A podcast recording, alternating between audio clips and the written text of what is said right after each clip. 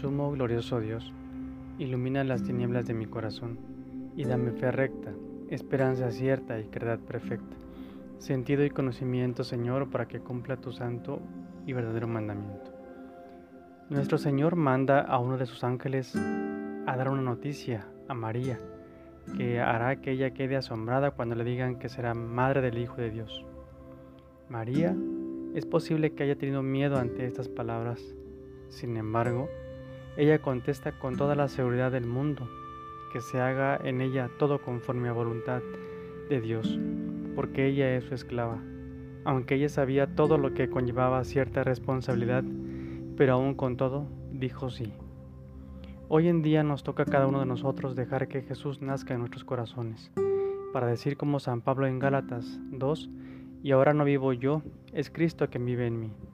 María es nuestro ejemplo a seguir, imitemos su corazón humilde, aprendamos de su disposición para poder así continuar los planes que tuvo con ella.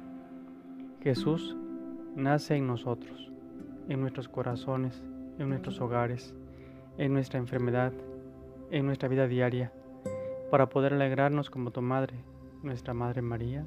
Amén.